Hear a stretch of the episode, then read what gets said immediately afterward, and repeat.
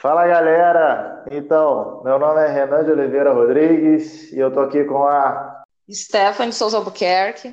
E a gente é professor do Estado do Rio de Janeiro, professores de Sociologia.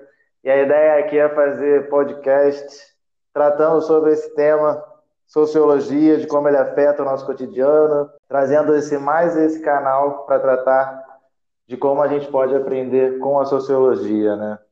Para esse início de trabalho, né, a gente pensou em pegar uma obra que abordasse também, que servisse com uma introdução né, ao que a sociologia trata, é, ao mesmo tempo que fosse capaz de aproximar as pessoas que não tivessem muito inteiradas sobre o assunto, que quisessem conhecer mais.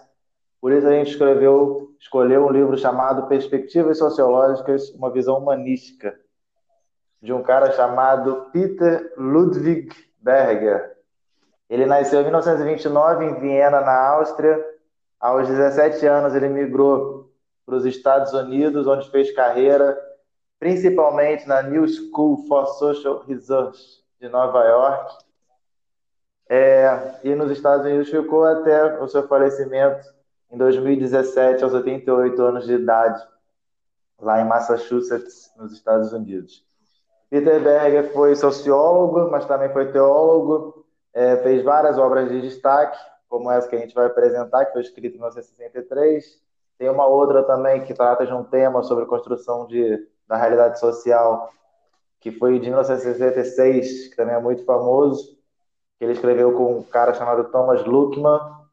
Então, eu e Stephanie, né, a gente vai dividir os episódios conforme os capítulos do livro a gente espera que vocês curtam.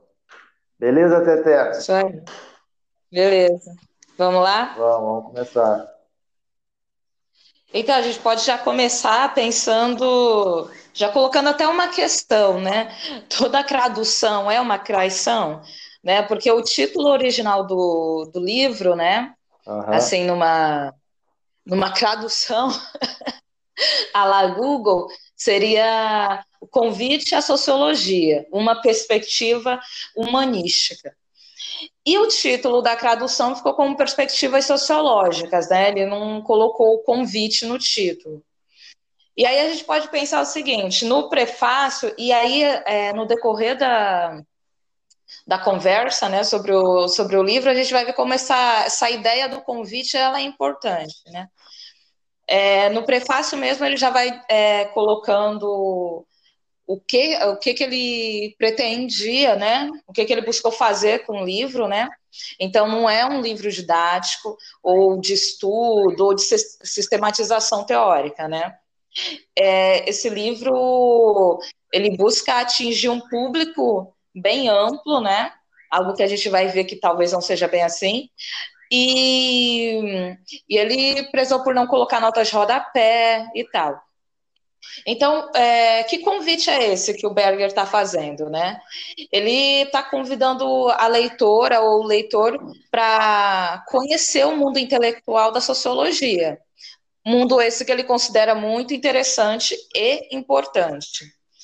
Então, a proposta dele, inicialmente, seria, é, além de, desse convite, é explicar é, que mundo é esse, né? Mas fora do, do modelo acadêmico. Então, ele vai evitar o jargão técnico, né, todos aqueles neologismos, conceitos sociológicos, né, é, também a, mas ele também vai evitar a condescendência, ou seja, não é porque ele não vai usar o jargão que ele vai usar uma linguagem paternalista, né, é, que pelo que eu entendi, uma, não vai usar uma linguagem re, reducionista, né, é, é simplificar, mas não vai reduzir na qualidade da explicação. Então, para quem é esse convite, né? A princípio, como eu falei, seria o quê? Para o público amplo, como ele coloca. Mas aí aparecem algumas coisas que a gente pode pensar como um critério, talvez, né? Aí fica uma questão. Que seria a quem já tenha feito algum tipo de questionamento referente à sociologia, é, alguém que tenha um mínimo, né, de de noção do que é sociologia, ou já tenho escutado falar, não sei, porque é, o, Berger ele considera a sociologia, né, um esporte de reis, né, colocando na em suas próprias palavras, né? Então, esse convidado é, a jogar, ele deve ter um mínimo de noção sobre o jogo, né? Então, nas palavras dele, seria o seguinte: não se convida para um torneio de xadrez pessoas que mal sabem jogar dominó. E aí fica a questão: muita arrogância? É realmente necessário ter essa base? É uma tem que ter uma predisposição intelectual? Bom, aí a gente vai cair logo aqui pro pro primeiro capítulo, né? Que é que tem uh, o título dele é a sociologia como passatempo individual, né? Um divertimento, né? Um entretenimento. Mas é um jogo que se joga sozinho. E aí por quê? E aí a gente vai tentar entender essa, alguns pontos a partir daí. Então a gente tem o seguinte, né? O sociólogo não é uma figura das mais populares, né? No, não desperta tanto interesse assim dos indivíduos, né? Então quando você pergunta o que que faz, qual a importância do que o sociólogo faz, talvez a gente, a gente encontre diversas é, respostas, mas todas assim muito vagas, né? E isso pode ter, isso tem uma relação, né, com a com a posição, né, ou, ou melhor, né, do fato do sociólogo não ocupar uma posição assim importante no imaginário popular, né? E isso para um sociólogo pode ser frustrante, a princípio, sim, mas também pode ser bastante inscrutivo, né? Porque a gente vai poder começar a pensar por que, que isso ocorre. E aí a gente vem para a questão das imagens que existem sobre, é, do sociólogo, né, ou da socióloga, que são imagens assim indefinidas, são vagas, é, com muitos sentidos, ou seja, né, são ambíguas, né? Então, a partir daí, a gente vai começar a refletir sobre algumas imagens, né? Aqui ele colocando umas três mais antigas, assim, vamos dizer assim, entre aspas, e outras mais recentes. Tudo isso levando em consideração a época que o livro foi escrito, né? Que é a, a década de 60 do século passado. Então, a partir disso, a gente vai pensar nessas imagens. Uma primeira é essa imagem é, imprecisa e até mesmo ilusória, né, que, que estudantes universitários podem ter da, da disciplina, né, da, da sociologia, né. E aí ele coloca até a, a, seguinte questão, né, que quando você, quando esses estudantes eles são indagados, né, são questionados do porquê estudar sociologia, né, a, a resposta geralmente, né, frequentemente, é porque gosto de trabalhar com pessoas. E aí, quando é questionado sobre no que que vai trabalhar, né, depois, depois da graduação, depois de formado, é, tem a resposta de que no campo da assistência social, assim, né? Então, essa ideia, essa imagem, ela traz com ela um pressuposto, né, da, de que o sociólogo é aquele que está ali para ajudar o indivíduo e a comunidade, né? Ou seja, é uma é uma ideia que ele o, o Berger já coloca logo de mão, né? Que é uma ideia muito vaga e é uma ideia ilusória, né? É uma grande seria uma seria uma grande desilusão para um, um estudante que entra para o curso é, achando que é isso, né? E aí a gente vai pensar o seguinte, porque ele vai falar o seguinte, ah, tá, os conhecimentos, eles são importantes para qualquer indivíduo, né, que esteja envolvido em alguma ação na sociedade, né, mas é, essas ações, elas podem ser tanto maléficas quanto benéficas. O conhecimento sociológico, ele não é a ação, né? É, a, a ação, a aplicação desse conhecimento não é o conhecimento sociológico, né? Apenas a, ele sendo aplicado. E ele pode ser aplicado independente do, da justificativa moral, né? É, não, tem umas coisas que eu, eu fui acompanhando que eu achei interessante também, né? Porque desde o prefácio, assim, né, como ele, ele, ao mesmo tempo que ele constrói né, uma imagem mostrando a complexidade que é a sociologia, né? Sim. De certa forma, até a grandeza, ele também vai dando uma porrada, né? É. E, tipo, nesse próprio prefácio ele coloca, né, de, ah, que tem sociólogo que usa, que tenta impressionar pelo, pelas palavras, pelo jargão técnico, coisa do tipo, né? De como essa grandeza pode ser questionada, assim como a grandeza do sociólogo como grande humanitário, coisa do tipo.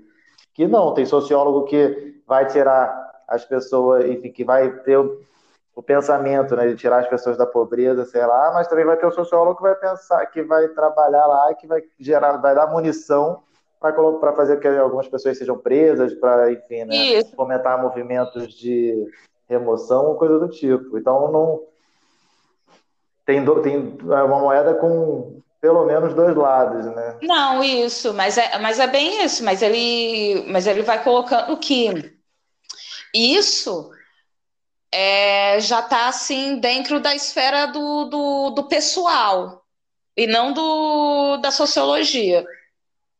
Né? A sociologia é o conhecimento ali, como ele vai ser aplicado e tal, está dentro do, do aspecto moral de cada indivíduo, né? E aí o sociólogo, como um indivíduo, né, ele também ele também está à mercê disso, de, de trabalhar ou para algo que dentro do nosso da nossa visão de moral e tal é algo ruim para a sociedade ou trabalhar dentro de algo que vá que seja benéfico para ela, né? Mas, de qualquer forma, esse julgamento não é a sociologia, né? Que aí ele vai falar lá mais para frente, né, da isenção de valores e tal, né, usando Weber. Sim, sim. Entendeu? Entendi. Então tem essa distinção, né, entre a pessoa do sociólogo e, a, e o que é tarefa da sociologia ou do profissional sociólogo, né? Isso, ele vai fazer essa distinção. Tanto que aí ele vai, vai é, ele vai colocando essas imagens, né? Esse, tudo isso que tem nesse imaginário, né? É, popular, né? O que se imagina do sociólogo e tal. E aí ele vai colocando alguns contra contrapontos a isso, né? Algumas imagens como a primeira, né? O sociólogo como esse benfeitor, né? Como esse, é, ele já coloca que é ilusória, né? E ponto, né? Não quer dizer que não possa agir para para o bem da sociedade, vamos colocar assim, né? Sem querer ser muito uhum. dual, né? Bem e mal. Mas é, é mas isso não, não, no, no caso não constitui a, a, a, sociologia, né? Isso é um aspecto moral é. do, do sujeito. E aí, nisso eu posso pegar até o gancho aqui da, da segunda imagem, pode ser? Que, que é dele como esse o construtor do conhecimento do serviço social, né? Ou seja, o teórico do serviço social. Aí essa imagem ele fala que dá para entender a existência dela, é até compreensível, né? Ah, mas aí se você vai compreender ela se você olhar para a trajetória da sociologia estadunidense, né? que é dela que ele está falando, né? Porque essa, a sociologia dos Estados Unidos ela tem uma das raízes dela na, na preocupação da assistência social diante do, dos problemas que vieram da Revolução Industrial. Então, junto com esses, com esses problemas, é, houve um estímulo, se demandou uma grande produção de pesquisa sociológica.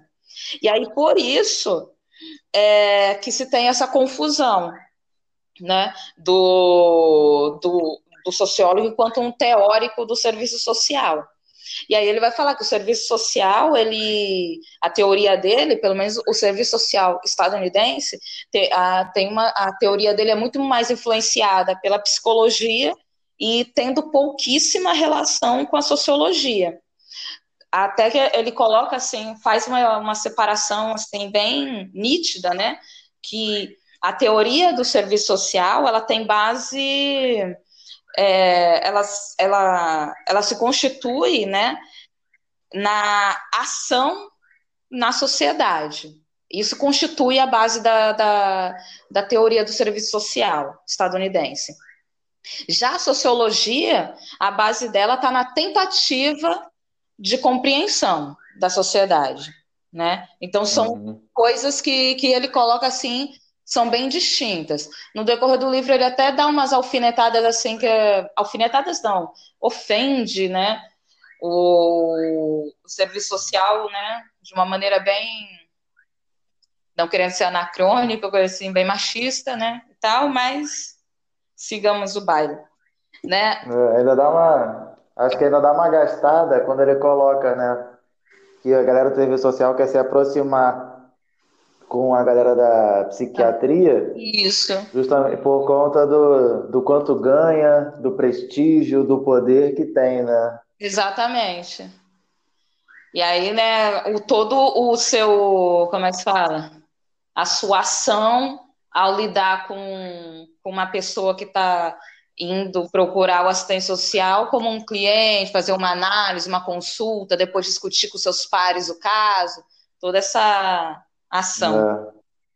Eu lembrei do filme do Coringa. Eu não não... Então, porque. Oi? Oi? Não, porque. Mas é, tem nada demais. Mas é porque ele vai. Isso tem vários outros filmes americanos. Que a galera que vai ser atendida com assistente social, eles entram numa saleta e é tipo um psicólogo mesmo, um psiquiatra, né? Alguém que vai dizer que tu vai conversar, falar dos teus problemas, aí vai ter aquelas anotações, o tempo que a pessoa vai te ouvir, pode até te prescrever remédio ou não. Então, enfim, eu não, eu não conheço essa realidade, mas eu já vi muito em filme americano, né? Eu achei muito curioso que eu lembrei disso. Eu falei Isso. Coringa porque foi o último que eu lembro de ter assistido que tinha esse contexto também. É, e uma das alfinetadas que ele dá, né? Não é alfinetada, é crítica mesmo, né? Que é, é do ao serviço social é, estadunidense, é essa do. Pensando justamente nisso, né? Que ele chama de uma que é uma teoria freudiana do, da pobreza, dos pobres, uma coisa assim, né? Ele até coloca a teoria entre aspas, né? Ele não. Parece que ele dá uma descredibilizada na teoria do serviço social, né? Uhum. É o que me parece, porque ele até fala que a, o conhecimento que o serviço social tem da realidade, é, é, da realidade, né? É, é bem obtusa, né? Bem rasa, é, rasa não, né? Estúpida, né? Inteligível. Não sei, né? Isso nas palavras dele. E pensando no serviço social estadunidense, hein, pessoal? É, então, assim, é, pensando nessa divisão que ele fez, né, da, da teoria, da base teórica do serviço social e da sociologia, para ele é simples o seguinte: o conhecimento sociológico, aí a gente volta naquela questão que a gente estava falando antes, ele pode ser utilizado tanto por um assistente social quanto por um corretor de imóveis, é, e ele é independente da, da, da moral, né? Da, da, sua justificativa moral, o uso, né? Então, ele está aí para ser usado, né? Vamos dizer assim. Aí, mais para frente, a gente vai ver que que ele também não está assim, ó, usem para o que quiser e tudo bem, né? Mas ele está fazendo uma, uma separação entre o fazer sociológico e a aplicação dele na sociedade, né? Vamos dizer assim. Porque aí ele vai até, é, aí quando ele, o Berger ele cita o Weber, é justamente para poder dizer que a sociologia é uma disciplina isenta de valores, e só vai existir um valor fundamental, que é a integridade científica. E essa integridade científica é, é o que para ele? É a busca da percepção pura, a entendendo isso como a total imparcialidade, né? Mesmo que seja isso não seja possível, é, durante o seu a, o seu, a sua, o seu trajeto enquanto sociólogo, é buscar eliminar o máximo possível interferências pessoais na, no seu trabalho, né? E aí entra um uhum. ponto que ele fala assim: olha, isso não significa que o, que o sociólogo, né, que a ele não vai, não vai caber uma responsabilidade pelo que produz, né? Assim como há um biólogo, né, sobre a sua pesquisa, uma responsabilidade. Entretanto, aí é, é a questão, né, que já é, a, o interesse em saber o que será feito do trabalho, do seu trabalho, não é um interesse sociológico, é um interesse, é um interesse pessoal o seu, né? Que está ah. Condiz com o seu caráter, com a sua forma de ver o mundo, entre outras coisas. Da mesma forma, ele fala: o, o uso de uma pesquisa da área da, da, das ciências biológicas é, não é uma responsabilidade do pesquisador. Entretanto, não quer dizer que não caiba a ele uma responsabilidade, mas quando ele procura, chama para si a responsabilidade que ele tem naquela produção, isso não é um interesse biológico, é um interesse da área dele, da, da, das ciências biológicas, é um interesse dele, o indivíduo, a pessoa, entendeu? Ele, separa bem isso. Fala, então, Tete, vou te falar. Eu fiquei com umas pulgas atrás da orelha de algumas Oi. coisas que ele fala nessa parte, assim, né? Não, é nem, não são nem, enfim, não são nem perguntas, mas, por exemplo, aí ele coloca, né? Sociologia não é uma ação, e sim uma tentativa de compreensão. Sim. Eu acho que essa frase, por exemplo, deixaria muito sociólogo um pouquinho irritado, assim, né? Sim. Principalmente a vertente mais da mudança social, né?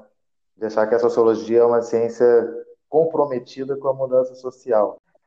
Mas enfim, e a outra é essa, né, de do o interesse de saber o que vai acontecer com o seu trabalho não é um interesse sociológico. Eu também fiquei com a pulga atrás da orelha. Eu falei, porra, pode ser sim um interesse sociológico saber o que vai acontecer com o seu trabalho.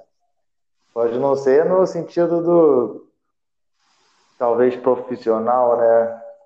Eu não sei explicar, mas eu também fiquei com um pouco de, de pulga atrás da orelha quando ele coloca isso. Não, é, é o comprometimento com o seu trabalho, com o que ele tá, com, com o que você produz, né? Mas aí também a gente vai ter que, para, no caso, no caso discordar, óbvio, né? A gente pode discordar desse pensamento dele e tal, né? Mas também tem o, a época em que esse, esse esse livro foi escrito, né? Também tem isso, né? O, a, a questão que assim que, que me coloca, que, que eu fico pensando, na verdade, é, é o fato desse livro ser a, ainda ser lido, né, no primeiro período, né? E conforme eu estava lendo, assim, o assim, não que eu acho que ele não deva que a gente não deva ler esse livro no primeiro período. Acho que até bem instrutivo, né? Mas, assim, muitas dessas imagens que ele fala, eu já, eu, eu, eu me identifiquei bastante com elas quando, quando eu entrei na, na graduação, assim, né? Eu tinha vários pensamentos semelhantes a esse sobre a imagem, né, do sociólogo é, e tal. É verdade. Que eu fui desmistificando conforme a graduação, né? E aí, nesse aspecto, o livro ele é bem interessante, é bem instrutivo para isso, né? Mas é realmente quando coloca essa essa linha divisória, né, entre o fazer e a aplicação do fazer, né, é bem é bem difícil concordar com isso, na verdade, né? Pois é. Eu acho que tem uma coisa também que é muito reproduzida em pesquisa, né? E nas bancas, assim, que a gente assiste, que é, vai até do envolvimento que a gente tem com aquilo que a gente pesquisa, né? É, e isso não é uma prerrogativa só da sociologia, né? Que, a, o distanciamento, né, que algumas pesquisas da uhum. é, seja antropologia pede também tal. O próprio trabalho de um, de um, cientista político, né, se ele for um assessor, por exemplo, de uma campanha política, por exemplo, né, vale quanto paga ou vale o, a, ou vale quem você vai ajudar a eleger, por exemplo, sabe? Que de certa forma a gente, não sei, talvez eu seja ingênuo demais, eu ainda acredito que a, a sociologia é uma ciência que deveria ser comprometida, né? É, eu que também acredito nisso, né? Mas também não dá para é isso, né? Não, não ter tanta ingenuidade, né? É, não, e tem vários dilemas, né? Não é o objetivo aqui da gente no podcast, né? Mas tem vários dilemas que surgem daí, né? Não, é. Por exemplo, se uma pesquisa, é, se você se envolve pessoalmente demais com aquilo que você está tratando, você pode às vezes até prejudicar, né? Não, é. Como já teve alguns casos de, sobre demarcação de terra, coisa do tipo, que, enfim, né, que depois vieram questionamentos sobre a pesquisa que foi elaborada, porque só escutou uma das partes, porque... É, é cometer a qualidade da, da, da, da, pesquisa, né? Isso é complicado. Pois é, é bem difícil. Mas vamos lá, você estava na última, na terceira imagem do sociólogo, né? Isso, que, que seria a imagem do reformador social. E aí, essa imagem, ela tem as suas raízes históricas, né? Que vai remontar lá a Conte, né? Augusto Conte, né? Com todo o seu positivismo e tal, porque é ele que cria esse nome, né? Sociologia. E a concepção dele de sociologia, aí pensando aqui que a concepção dele de sociologia não é a da sociologia enquanto ciência que a gente tem, que a gente tem, né? Mas pensando que uhum. foi ele que idealizou, que criou o nome. E aí, dentro da, da ideia dele, a sociologia seria a sucessora laica, né, secularizada da, da teologia. Né? Ela seria a senhora das, das ciências. E aí? Ai, amém. É, aí, ela, como a senhora das ciências, por, conse é, por consequência, faz do sociólogo né, o, o juiz de todas as áreas de conhecimento do conhecimento humano, né? Então, assim, aí a gente tem assim um resquício dessa ideia do reformador social, né? Aquele que vai estar tá ali no lapidando, né, tirando os excessos, melhorando a sociedade. E aí, uhum é, o Berger traz a, ideia de que é o seguinte, que por mais que conceitos sociológicos eles tenham sido utilizados para melhorar determinados problemas ou conflitos sociais, né? Essas ações não são componentes da compreensão sociológica. Aí, de novo, ele com essa ideia, é uma ideia que vai estar recorrente durante esse, o capítulo todo, né? É, essa separação, ele bate muito nessa tecla. E é, então, que essas, essas ações né, que, que foram que, que, que ocorreram para melhorar né, determinados conflitos né, e, enfim, problemas que, é, sociais, é, eles não, não constituem, né, não fazem parte da compreensão sociológica, e sim é só uma aplicação da compreensão sociológica. E aí a gente volta à ideia anterior de que o conhecimento sociológico ele pode ser aplicado, assim, de uma maneira bem simplista, assim, falando, né, para o bem ou para o mal, a gente colocando assim, de forma bem é, dividida. Né? Maniqueísta. Isso, maniqueísta. Então, isso torna né, a imagem do reformador é, ela é tão falsa quanto aquela imagem anterior do, do sociólogo enquanto um benfeitor, o que vai tem ações que edificam de forma benéfica o indivíduo, entre outras coisas, né? Uhum. Então ela é tão falsa quanto isso. E aí, depois dessas três imagens, ele vai trazer outras imagens mais recentes. Aí voltando à observação, pensando que o recente é década de 60 do século passado, né? Quando o livro foi lançado. Então, essa primeira imagem mais recente é, seria do sociólogo enquanto coletor de estatística. né? Que seria o quê? É aquele, aquele indivíduo que coleta dados sobre o comportamento humano e depois insere essas informações é, em um computador, né? Vai fazer os gráficos, as tabelas, entre outras coisas, né? Então, ah. o, essa imagem do sociólogo enquanto um, um estatístico, né? Estatístico não, mentira. Enquanto um coletor de estatísticas, né? Porque o Berger vai falar que o conhecimento do sociólogo sobre estatística é, é mínimo, né? Então, é, é, ele tem, ele, é, ele é visto como alguém que tem um grande trabalho, né? Um grande esforço ali para fazer uma pesquisa e tal, para depois escrever sobre algo que todos já sabem.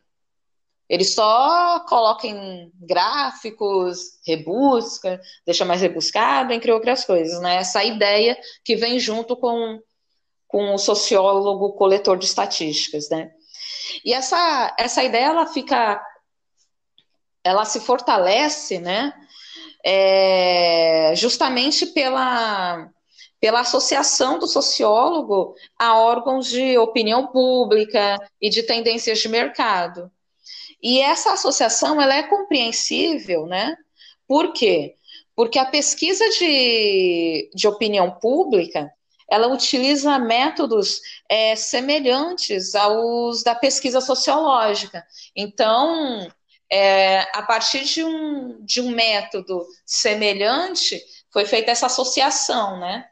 Além de, da presença do, de sociólogos, né, no, em órgãos públicos, né, em órgãos do Estado e tal, né. Uhum.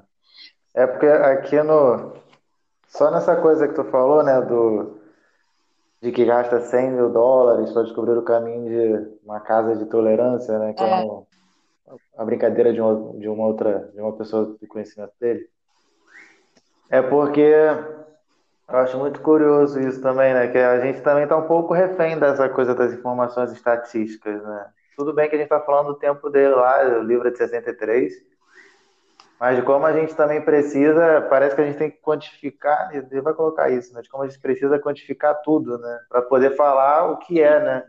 Então você pega até uma coisa que para as pessoas é, é, é um dado, mas parece que você tem que quantificar aquela, isso, né? Não, não tem jeito, a gente precisa quantificar, pra, é. então vou gastar uma fortuna, vou fazer uma pesquisa enorme para mostrar que, pô, isso é um dado, cara. Isso é. Entendeu? É, e o que, que essa quantificação tem a ver com a com a aceitação, a credibilidade que a sua pesquisa vai ter, né? Do, até mesmo é. Do, do meio, né? Acadêmico. Oi? Até mesmo dentro é. acadêmico. Sim, sim, sim. É, é, complicadíssimo, né? E eu vejo isso e parece que a gente também é forçado para esse, a gente como sociólogo tem uma certa forçação para esse lado, porque e agora pensando nos dias de hoje, né? Parece que a, a realidade virou existem várias realidades paralelas e precisa parece que a gente tem a necessidade de quantificar para poder falar assim, é, olha o que tu tá dizendo, entendeu? De, Sim. De sei lá, né? os homens são oprimidos pelas mulheres. Aí tu fala assim, meu Deus do céu, o que, que esse sujeito tá falando? Então a gente precisa quantificar, né? Exatamente. Questões de quantos homens e mulheres têm liderando empresas, questão salarial, enfim. A gente precisa colocar isso para mostrar assim, tá vendo? Olha a besteira que tu tá falando enorme. Pois é. Se a gente não quantifica, vai ficar o, o, de boca a boca e parece que. Oi? E às vezes nem assim consegue é, é, fazer com que entenda. É, mas pode dar sequência? Pode. Então, aí, uh, aí pensando no estudo, né, é, vai ter um ponto, um momento que ele vai abordar muito essa questão, né, do, dessa exigência da estatística, né? Mas a princípio ele vai falar assim que essa imagem, né, e a atividade também desse sociólogo coletor de estatística, ela não é totalmente falsa, né? É, principalmente após a Primeira Guerra Mundial, a sociologia estadunidense ela, ela se afasta, né, bastante da teoria em favor de uma preocupação assim intensa com estudos baseados na observação, ou seja, em estudos empíricos, né? E também não é falsa a afirmação que muitos estudos da sociologia, né, é, realmente consistem, consistem em temas sem importância para o público amplo, né? É, não tem uma relevância para eles, né? É, e aí ele coloca um ponto que é basta observar, né, de forma breve, o grande volume de, de publicações e trabalhos apresentados né, em seminários e por aí, né? Vai, né? E aí vem a, a questão, mas por que que isso ocorre? E aí a gente pode pensar o seguinte, ah, pode-se buscar explicação, é, no caso ele busca essa explicação, né, na, na estrutura política e econômica da universidade, no caso a dos Estados Unidos.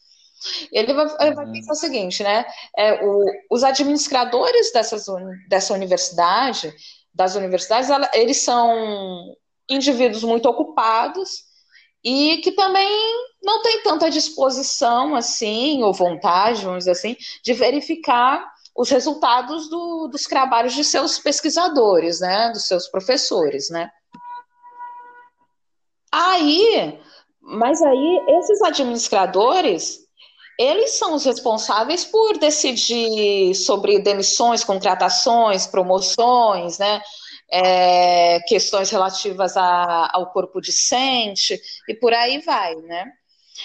E aí a questão que, que vem é o seguinte: então, como fazer isso, né?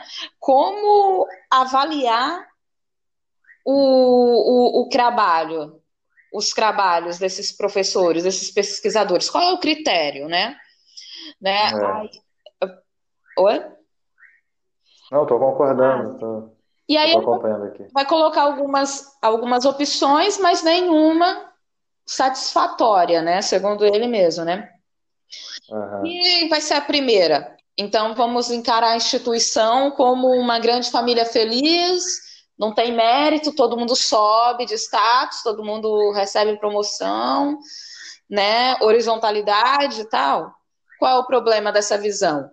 É, é como você vai fazer isso em uma era de competitividade, seja por atenção, né, que é o prestígio da, do meio, seja pelas verbas das fundações, né, que é algo bastante atual ainda, né, é, as verbas para pesquisa.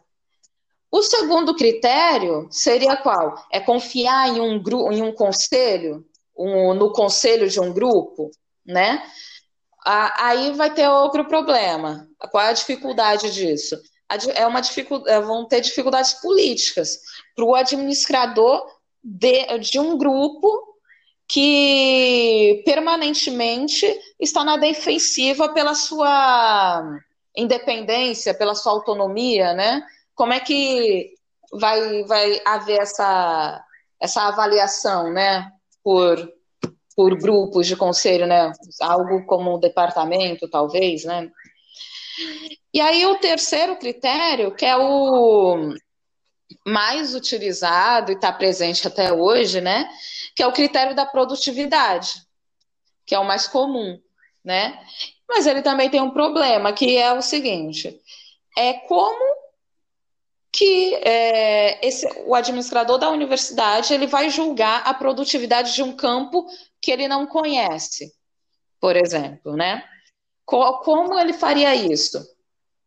E aí é, o Berger ele coloca como é, solução, vamos dizer assim, por falta de palavra melhor, que seria usando um, o princípio da aceitabilidade, né? Que isso seria o quê, né? É, os meios, é, os meios de publicação, né, as editoras, né, aquela editora uhum. bem conceituada na área, se o trabalho desse professor, professora é, foi publicado né, é, nesses meios que tem grande prestígio dentro da área de, de concentração dele, né, de especialização, esse é, é o critério, né?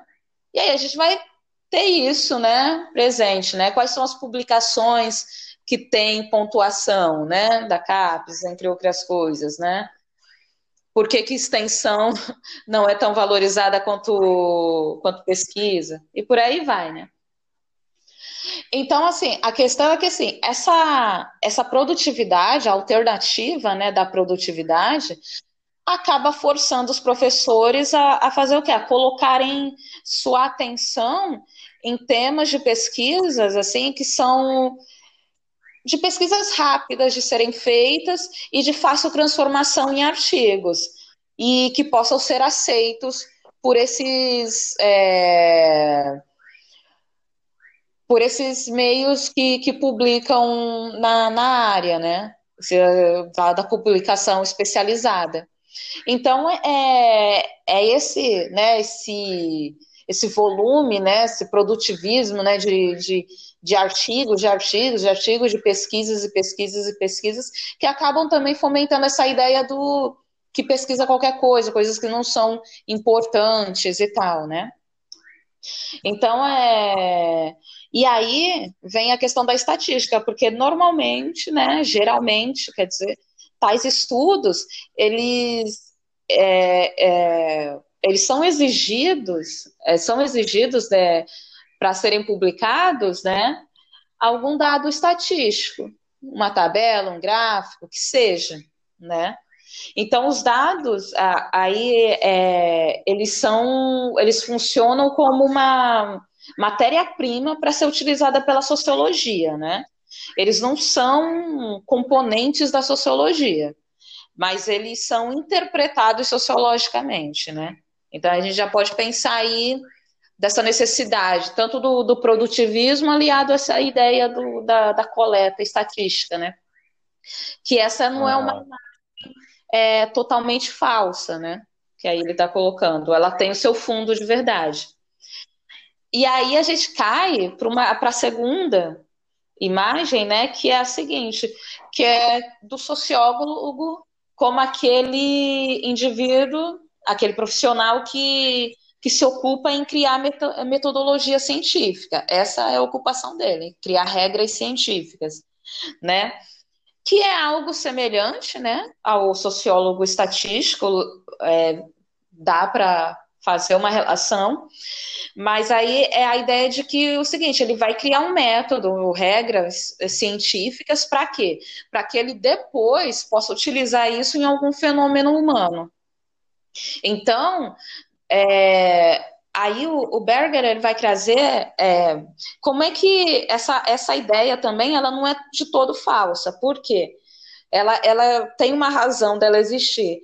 Porque ele vai falar que desde o início, quando a sociologia ela se considerou, né, ou seja, ela se definiu como uma, uma ciência, essa autodefinição dela gerou muita discussão, polêmica, né, sobre o seu sentido. Então, conforme os sociólogos tentavam criar as suas próprias regras científicas, eles também foram forçados a pensar sobre os problemas metodológicos, né? Ou seja, e também essa, uh, essa, essa necessidade de, de tornar a sociologia né, uma atividade válida cientificamente, né? Ele vai colocar que essa é a razão pela qual a metodologia é parte necessária e válida da atividade sociológica, né? E todo esse trabalho, né, de, de do foco da, na metodologia, né, e tal, na regra científica, faz parte da, da, da autoafirmação da sociologia enquanto ciência, né? E, no caso, abrir o seu espaço, né, no ambiente acadêmico, né? Já que ela não foi convidada, vamos dizer assim, né? Para usar o termo dele. Mas é, é, também essa, essa imagem ela pode ter uma relação com a, com a pressa. É, é, como eu acabei de falar, com a pressa de ser aceita no ambiente acadêmico, né? por ser uma disciplina nova. Então, toda essa pressa, to, tudo isso pode, é, pode ter uma relação com essa imagem do, do criador, né, com, do inventor de metodologia científica. E é, aqui a gente. Oi. Nossa, essa coisa da... da... E...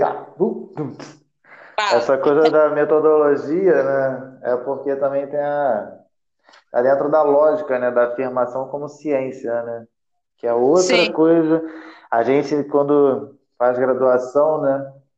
Uma das primeiras coisas que vão colocar na cabeça da gente é que sociologia é uma ciência. Parece que tem uma. Parece que é uma fragilidade, sabe? Que a gente Sim. tem que colocar, tem que afirmar. Quando você entrar em sala, a primeira coisa que tem que dizer é que a sociologia é uma ciência Parece que. Parece que é uma é, coisa alguma... que. Oi. Em algumas décadas atrás, né, tinham professores da, da graduação de Ciências Sociais que davam aula de jaleco, né? Jaleco de cientista. Não foi de Não, tá valendo. Aquela giz. Aí o pó de giz, tinha muita gente alérgica e precisava de jaleco. Ah, sim. Deve ser isso. Pode ser. Então, aí parte dessa, dessa autoafirmação, ela passa pela terminologia, né? Então, a profundidade científica, né, da, da disciplina, ela é pesada pela linguagem. Mas aí a gente pensa o seguinte, não, tudo bem, a terminologia. Qualquer disciplina científica, ela tem a sua terminologia, né? é, seja biologia, física, entre outras. Mas aí é, a questão é, mas por que, que a terminologia ela é tão importante para as ciências sociais, né? É, qual é esse apreço todo que as ciências sociais têm pela terminologia, né? E aí a gente vai pensar o seguinte, que o valor, né, o respeito de uma ciência, ela é, é, ela pode, é, vamos dizer assim, ela está associada, aí é uma questão, né? O, o valor e o respeito de, de uma ciência é, está na dificuldade, né, dela ser entendida. É, é isso que traz muito, né?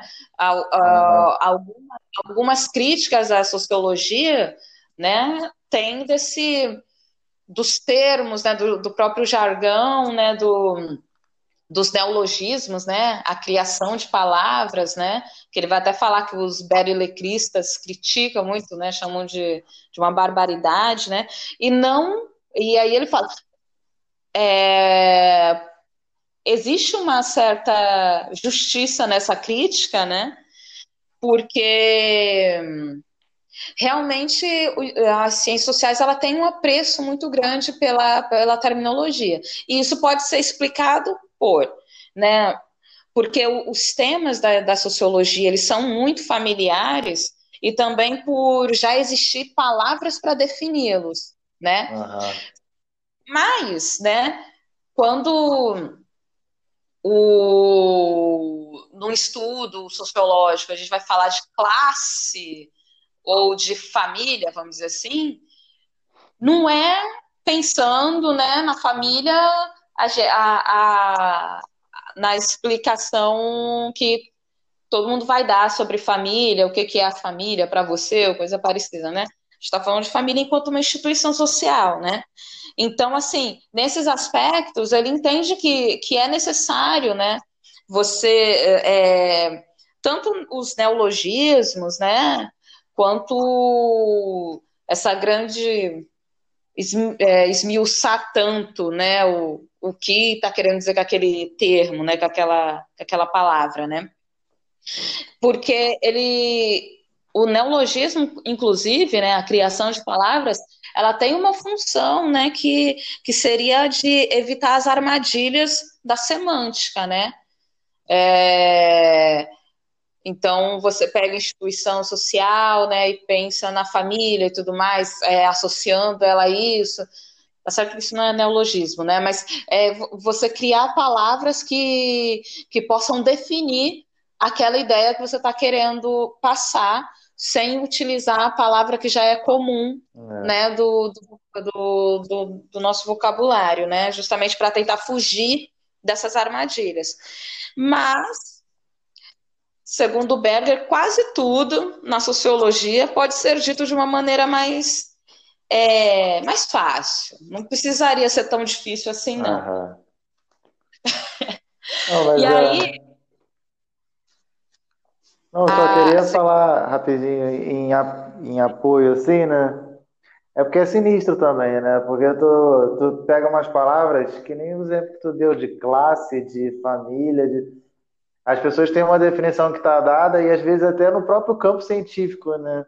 Você tem lá uma linha que vai definir classe de um jeito, a outra vai definir de outro e assim por diante. Então é muito problemático. Toda vez que a gente usa esses termos, a gente tem que estar explicando o que a gente está entendendo que eles sejam para que Exatamente, também... com base quem que você está falando, é o conceito com perspectiva de quem, de qual autor ou autora.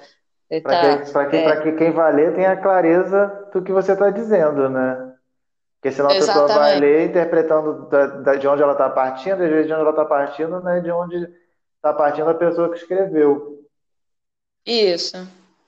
Então é, é chato, é. Mas tem, às vezes é usado de uma maneira zoada, sim. Mas é, é importante? É importante. É. Pois é.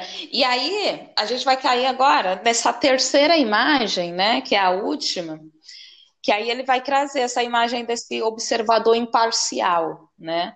Uhum.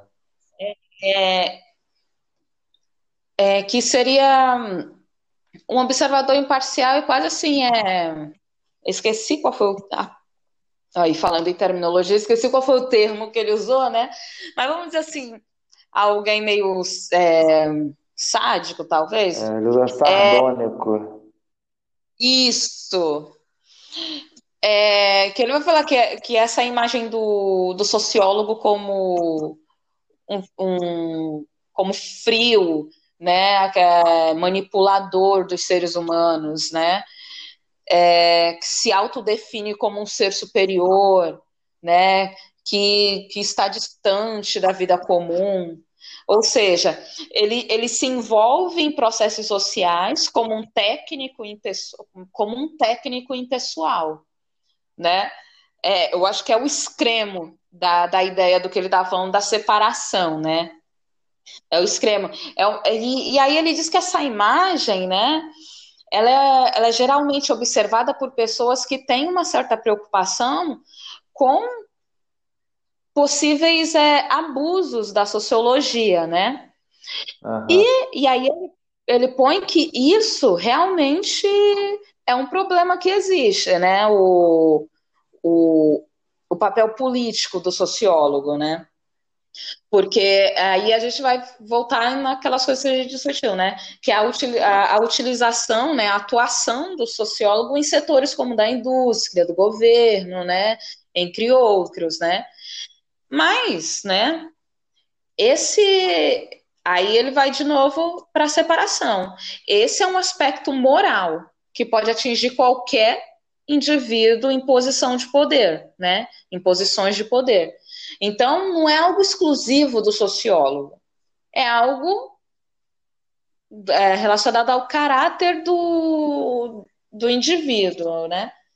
Então, aí ele, ele quebra um pouquinho essa imagem, ao, ao passo que ele defende a imparcialidade, né, do, né, a imparcialidade, o não envolvimento pessoal, né, do, com que produzo, para que será usado, ele também coloca que é, essa, o fato de você colocar o, o sociólogo como esse demônio, como esse, esse ser frio e tal, você já está também quebrando essa ideia de imparcialidade, né? Porque se ele age dessa forma é porque né, você está atribuindo é, características a, a, esse indivíduo pela forma como ele vai agir, né? Ele age movido pela maldade, né? Pela maldade. Gostei dessa. Mas aí, essas foram as imagens, né? E aí ele vai fazer a seguinte questão: tudo bem, temos aí essas imagens todas aí, analisamos, pensamos, prós e contras e tal, separamos determinadas coisas, mas é, qual é o tipo ideal de sociólogo, né? Ele existe? Aí a gente está pensando em tipo ideal Weber, né? Uhum. E aí ele vai deixar claro. É um tipo ideal mas não quer dizer que ele vai existir na sua forma pura na realidade, né? Vão ter aproximações e desvios, né? Então, é...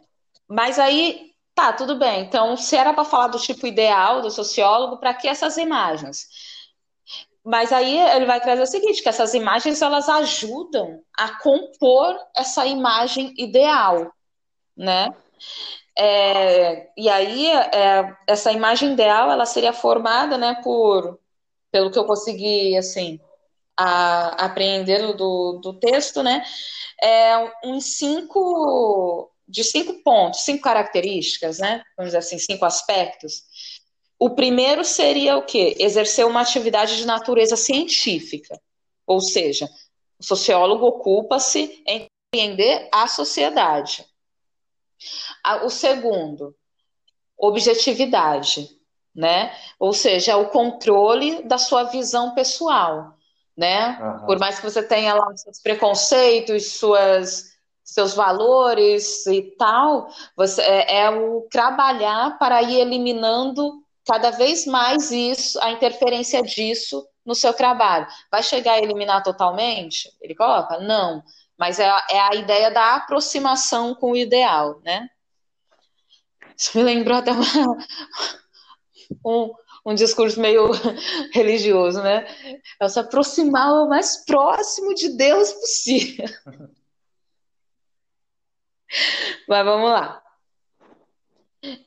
A terceira e é, o terceiro né, aspecto seria o, o de se ocupar de questões metodológicas para alcançar a sua meta. Uhum. Então, ó, é, existe uma, uma pesquisa qual eu quero fazer, é, a meta é essa aqui, eu preciso me ocupar das regras científicas e tudo mais para alcançar isso dentro de um, de um rigor científico, né?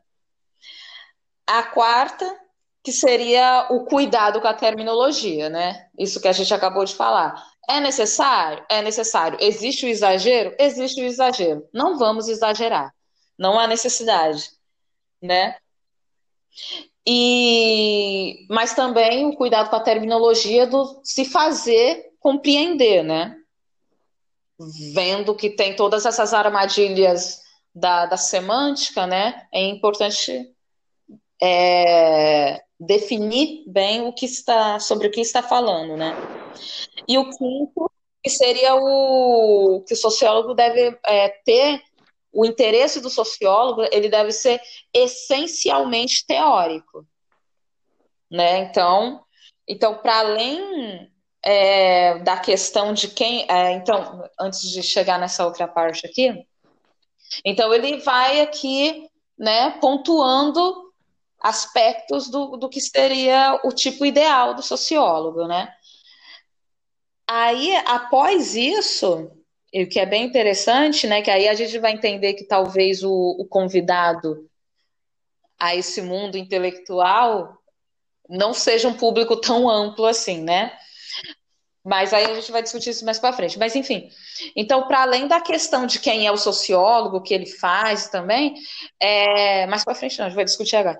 É, surgem uma é, surge uma outra questão também. Por que o sociólogo faz o que faz, né? Ou seja, qual é a sua motivação? Por que ele quer fazer isso e tal?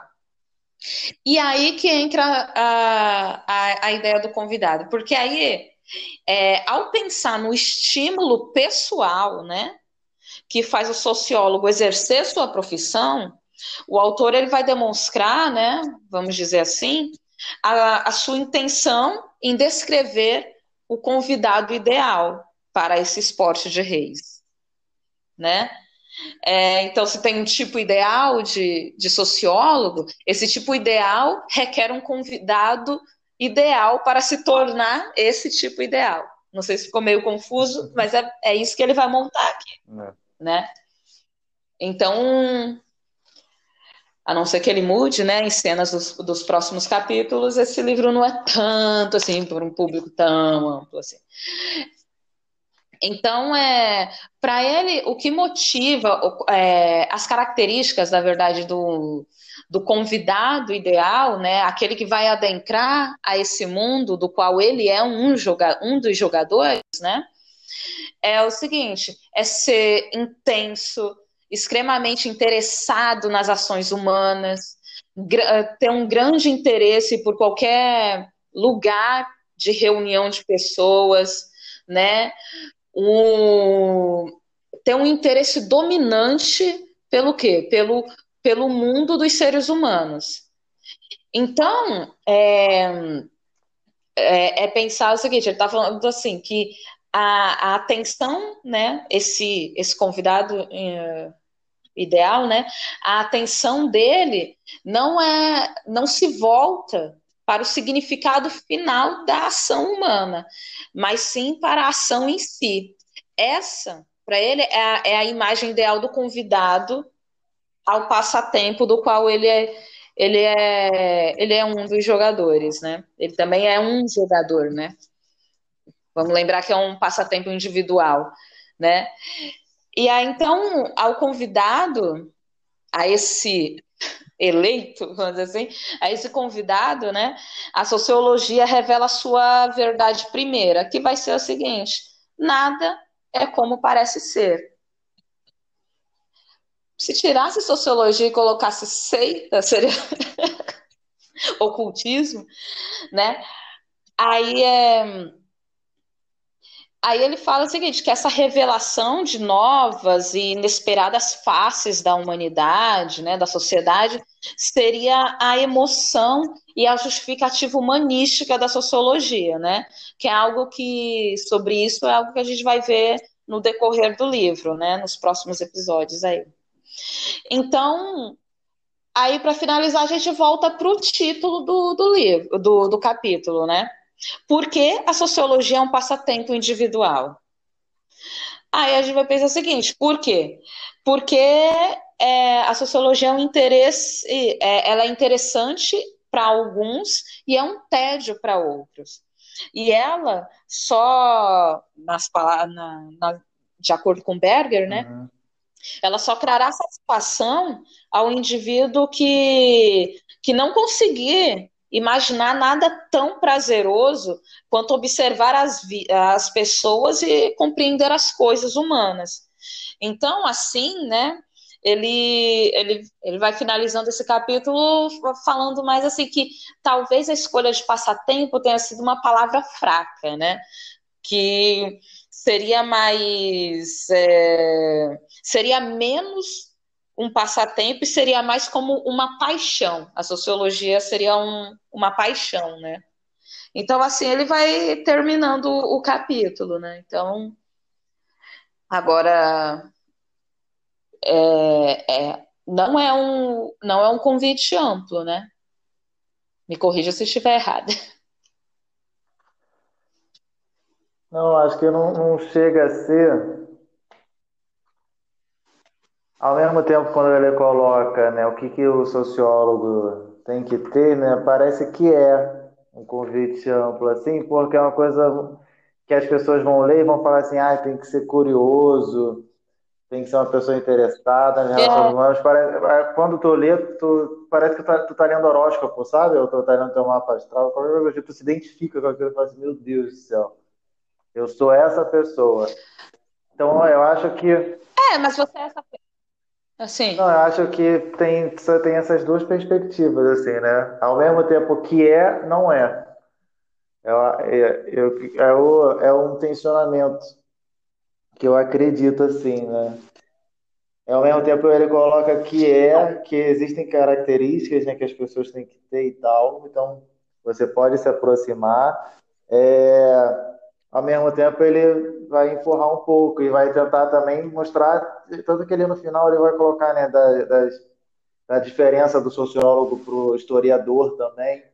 Então, ele vai colocando, vai tentando determinar também o campo da sociologia para mostrar que é, é um fazer específico, entendeu? E que não se trata só de uma pessoa que é curiosa, que tem vontade de compreender, que quer fazer e tal, e que vai chegar e que vai fazer, que vai acontecer.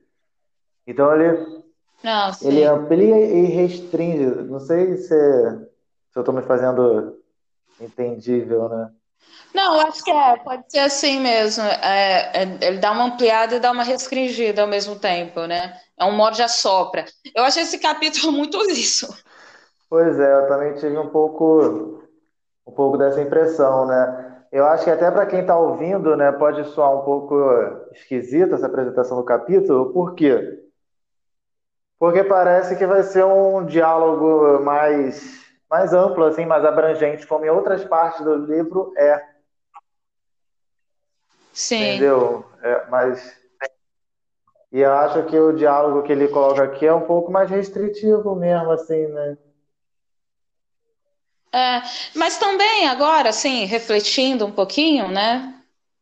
É, aqui no processo da conversa, talvez esse convidado também que ele coloca aqui, a gente possa pensar ele também como um tipo ideal, né? Não é que ele vai existir da forma pura, mas podem ter aproximações e, ah, e os desvios, né?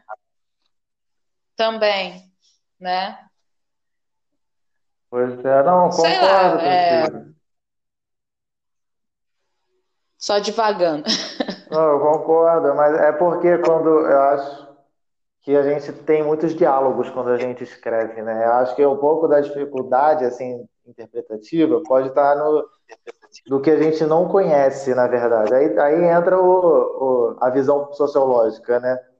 É o que é o que a gente não está enxergando, entendeu? E Sim. que de certa forma estimula a nossa curiosidade. Então, se a gente for pensar né, no que a gente não está enxergando no que ele está escrevendo, é, são os, os, muitos diálogos que ele está abrindo. Ele está abrindo diálogo com quem não tem contato com a disciplina, ele está abrindo diálogo com quem está iniciando na disciplina, ele já está ele tá abrindo diálogo com quem está há muito tempo na disciplina. Entendeu? Então, sim, então sim, esses são esses, esses, esses muitos, essas muitas conversas que estão dentro de uma mesma conversa, entendeu? Então acho que é por isso essas sensações de sanfona, né, de amplia, restringe, porque ele também tem que ter esse pé atrás. E ele coloca isso, ele sabe disso. Ele, ele é como se assim, eu quero falar para pessoas iniciantes, mas eu tenho um, um, um, caraca, falar que ele diz isso é sacanagem. Mas é, é mais ou menos assim, eu quero falar com pessoas iniciantes, mas eu sei que muita gente cascuda vai ler esse livro que vai poder me bater pela forma como eu estou falando, pelo que eu estou falando. Então, de certa forma, preciso me resguardar quando eu vou colocar o que eu quero colocar. Entendi. Ah, pode ser também. Porque tem quase uma metalinguagem, né? De como ele usa aquilo que ele está escrevendo, né? Tu parou pensar, também tem uma coisa meio assim, né? Sim, vai dar pano pra manga. Caraca, foi só o capítulo 1, hein, galera? Só isso.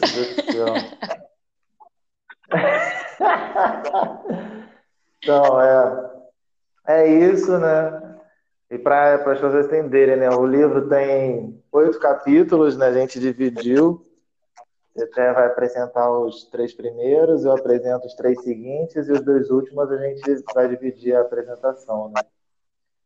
Mas é isso. Às vezes eu acho que a gente fala de um jeito muito voltado pro, também para um público específico. É. Mas a ideia é fazer com que todo mundo possa ouvir e entender o que está sendo dito, né? Mas isso a gente tem que ir amadurecendo, é. eu acho. Quem é o convidado? É, quem é o convidado desse podcast? Beleza. Beleza. Beleza? Tchau, tchau. Então, é. tamo junto. Tchau, tchau. Fique tudo bem. Em breve sai, sai o segundo capítulo aí, galera. Quer deixar algum recado especial, Tetea? Não. Mas já pensou? A pessoa ouve pensando assim, ah, vai ter mais. É, até o próximo capítulo. E a gente não grava mais nenhum. vamos gravar, vamos gravar. Tchau, tchau. Tchau, tchau. Beijo.